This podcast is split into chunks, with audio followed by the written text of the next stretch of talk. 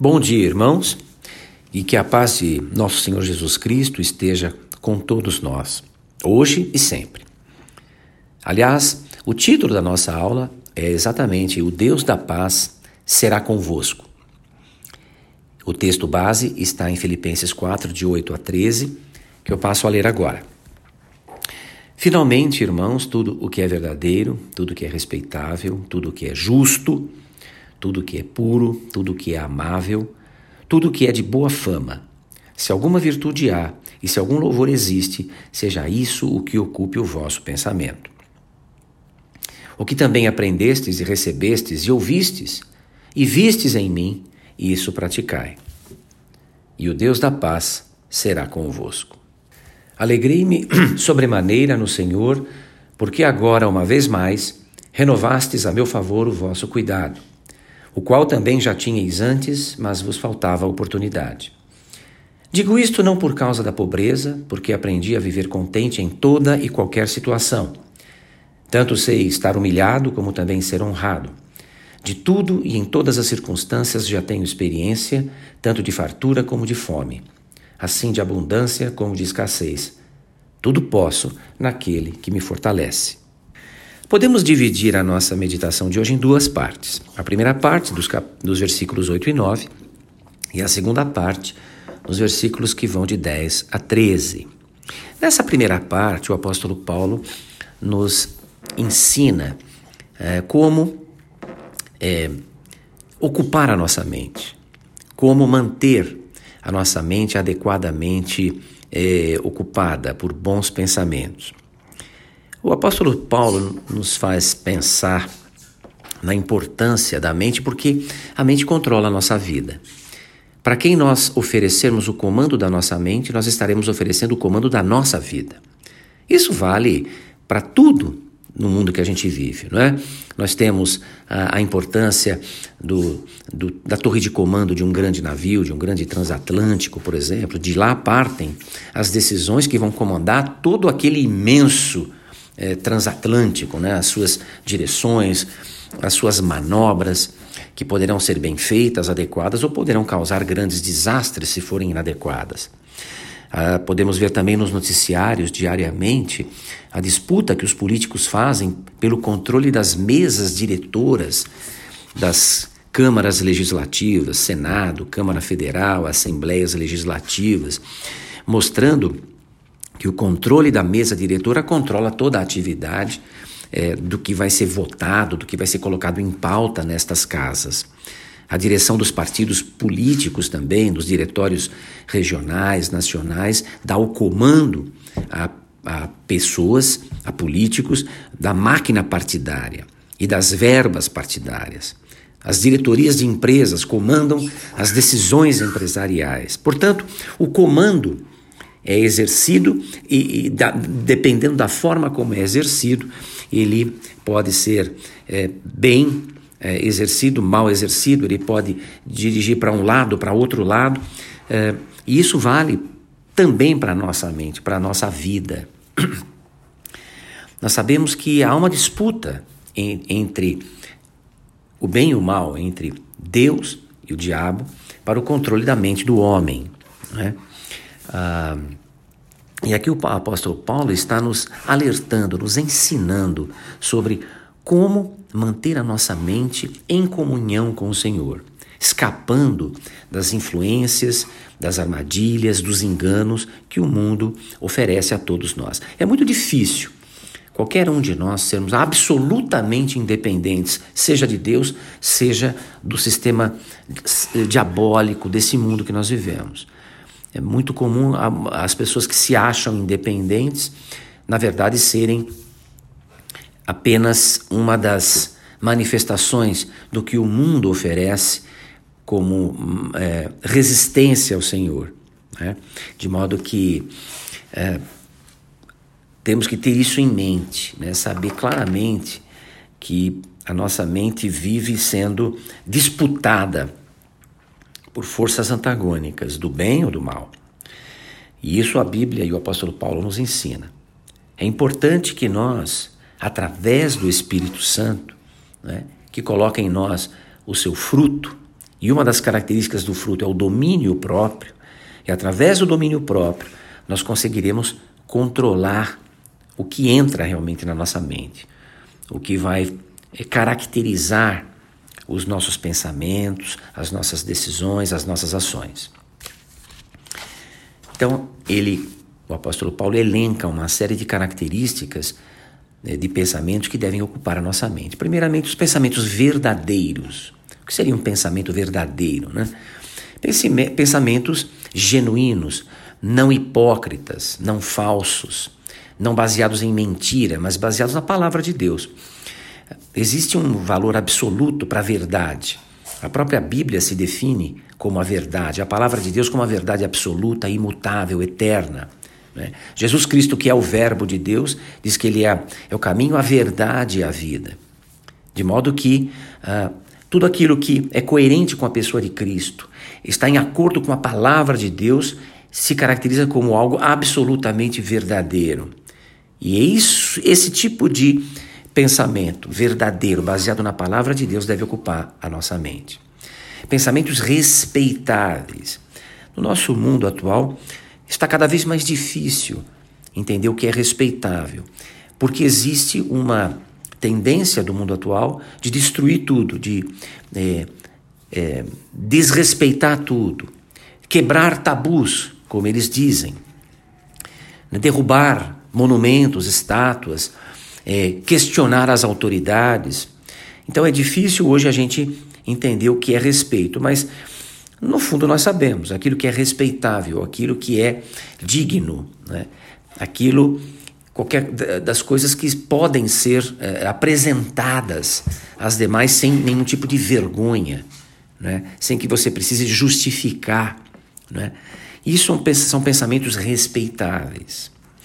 Pensamentos justos, pensamentos baseados na justiça divina do Senhor, que é a justiça absoluta, muito superior à justiça humana, que é falha, que é venal, que é, atua segundo os seus próprios interesses. A justiça divina, o padrão divino de justiça, pensamento justo, é? com uma clara divisão entre o que é certo e o que é errado. Esse, esse, essa noção que está embutida no coração humano. São os padrões imutáveis de Deus. Lá em 1 Coríntios 2,16 está escrito que nós temos a mente de Cristo. E é essa mente de Cristo que nós temos que é, reproduzir na nossa mente. Fala também de pensamentos puros, pensamentos limpos, não contaminados ou poluídos pelo pecado. Há muita conotação sexual nisso, né? mas não só, não se limita a isso, é, porque o sexo em si é puro, é criado por Deus, mas boa parte dos pecados dos seres humanos de impureza advém exatamente dessa área, tá? Prostituição, lascívia, luxúria, adultério e tantas outras coisas. Portanto, a pureza na, na, área sexual, não só na área sexual, em toda sorte de pensamento pecaminoso, maldoso, violento. Nós temos vivido nesses dias a caça a um assassino uh, impiedoso que tem produzido tanta, tanto sofrimento a pessoas, tem matado, não é? Então, pensamentos de avareza, de cobiça, de maldade, de inveja, de causar o mal aos outros. Então, pensamentos puros que devem caracterizar nossa mente, não pensamentos pecaminosos. Também pensamentos amáveis, pensamentos que conduzem à amizade, à concórdia, à edificação das pessoas, que promovem valores celestiais como amor, perdão, altruísmo, né? É, é, dar a, a, prioridade ao próximo, ajudar, auxiliar, solidariedade, tudo isso são pensamentos amáveis, né? evitando aquilo que está escrito em Gálatas 5:21, onde a gente, a gente vê lá porfias, brigas, eh, traições, etc., devem ser evitados. Pensamentos também de boa fama ou de boa reputação, que é muito parecido com o que é respeitável, né? algo que você pode falar em voz alta sem se envergonhar. Basicamente, isso é uma boa definição para pensamento de boa fama. Né? Pensamentos de louvor a Deus louvar a Deus o tempo todo, reconhecer a sua bondade, reconhecer a, a, tudo aquilo que ele tem feito por nós, pensamentos virtuosos, é? tudo isso deve ocupar a nossa mente. Virtu o que é a virtude? A virtude é uma atividade excelente, valiosa, benéfica para a comunidade. Então o apóstolo Paulo ensina que o que deve ocupar a nossa mente. O que deve ocupar a nossa mente tem estas características que foram elencadas né, nesse, nesse texto. Mas a vida cristã não é só pensamento. A vida cristã é também realização, são atos concretos de aplicação daquilo que se aprende, daquilo que se vê, que se ouve, como o próprio apóstolo Paulo diz no versículo 9: aquilo que vocês aprenderam de mim, aquilo que vocês receberam, que vocês ouviram, que vocês viram em mim, isso praticai. Portanto, a vida cristã tem o lado do preenchimento correto da mente com valores celestiais, com bons pensamentos, que vão se realizar, concretizar na prática com uma vida de boas ações, uma vida eh, que agrada ao Senhor. Essa é a primeira parte da aula. Na segunda parte, dos versículos 10 a 13, apóstolo Paulo, ele expressa o seu contentamento, a sua alegria, por uma atitude concreta que a igreja de Filipos realizou em favor dele, não é? estava precisando de algum auxílio, alguma ajuda, e a igreja de Filipos é, conseguiu ajudá-lo da forma que ele necessitava. Porém, o apóstolo Paulo ele diz que ele está feliz não porque ele foi livrado de uma situação difícil, porque ele, ele afirma no versículo 11, né, não por causa da pobreza, da carência, da necessidade que eu estava vivendo, porque o apóstolo Paulo diz, ele aprendeu a viver contente em toda e qualquer situação. Quando estudamos ali o, o versículo primeiro do capítulo 3 de Filipenses, ali o próprio apóstolo Paulo fala em alegrar-nos no Senhor. Ele nos ensinou aí ali o que é a alegria no Senhor, que é a alegria independente das circunstâncias, a alegria que vai para além do, do que está acontecendo ao nosso redor naquele momento. O apóstolo Paulo, ele diz que sabe é, estar contente em toda e qualquer situação. Ele tem experiência, tá? tanto de, de fartura quanto de fome. Ele sabe ser humilhado como também ser honrado. Ele, ele consegue conviver com a abundância e com a, a escassez sem mudar a sua mente, a forma como ele encara a vida, a forma como ele encara o Senhor. Ele tem o equilíbrio, além da alegria que é independente das circunstâncias, ele tem a mente firme, firmemente focada no Senhor, independente daquilo que ele está vivendo. Se ele está vivendo abundância, ele não esbanja. Né? Se ele está vivendo escassez, ele não se volta contra Deus. Se ele está sendo honrado, ele não se deixa levar pela, pela, pelo orgulho. Se ele está sendo humilhado, ele não se deixa abater e convencer de que vale menos que os outros. Então, esta constância que a mente corretamente preenchida do apóstolo Paulo lhe confere essa, essa estabilidade frente ao mundo e às circunstâncias, é o que ele está nos ensinando e nos exemplificando aqui nesses versículos. Né? E a, a, o contentamento dele vem exatamente por perceber na sua igreja filha de Filipos a ação concreta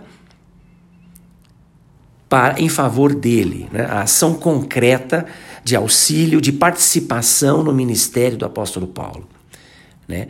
Não era uma igreja rica, não nadava em dinheiro, mas soube é, atuar solidariamente, dividindo o que tinha com um irmão em necessidade.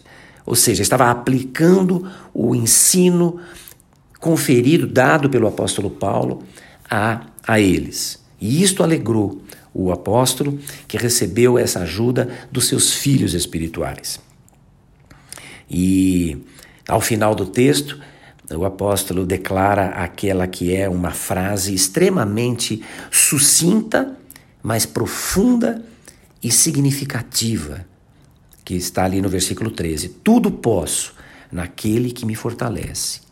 Tudo pode em Cristo, que, que, lhe, que lhe dá uma mente é, estável, é, baseada na verdade e na justiça do Senhor, que lhe dá uma visão clara do que é o mundo, do que é a vida, que lhe permite trilhar um caminho de, de verdade, um caminho seguro, de acordo com o Espírito Santo, realizar a vontade do Senhor, valorizar o mundo, mas ao mesmo tempo não perder a perspectiva da vida futura, olhar para as pessoas com um olhar de, de, de, de respeito, de eh, pureza e de auxílio, tudo isso conferido por esta mente ocupada por aquilo que agrada ao Senhor, ocupada pelo Espírito Santo de Deus, resistindo às investidas do mundo, das filosofias, das doutrinas estranhas, dos interesses, dos pecados, de tudo aquilo que nos afasta do Senhor. Dessa forma, o apóstolo pode dizer ao final desse texto: tudo posso naquele que me fortalece, porque o Senhor me fortalece. Eu posso passar por escassez, posso passar por pobreza, posso passar por fome e posso resistir aos cantos de sereia da abundância, da riqueza, da, da honraria, sem me deixar desviar do caminho do Senhor. Palavra poderosa é, nesse texto, que nós possamos meditar mais demoradamente nesse texto e trazer para nós, para a nossa vida, é, para o nosso dia a dia, esses é, importantes, profundos e é, eternos é, conhecimentos e recomendações do apóstolo para nós. Que esta palavra abençoe aos irmãos e que nos permita passar pelas circunstâncias que estamos passando, sem que tenhamos a nossa mente é, deturpada ou desequilibrada ou desviada para qualquer lado que não seja a visão do Senhor na nossa vida. Que os, vocês todos, irmãos da IPI do Ipiranga, tenham uma semana abençoada no Senhor, com a paz dele, com a alegria que é, independe de qualquer circunstância, sabendo que nele somos fortalecidos. Amém.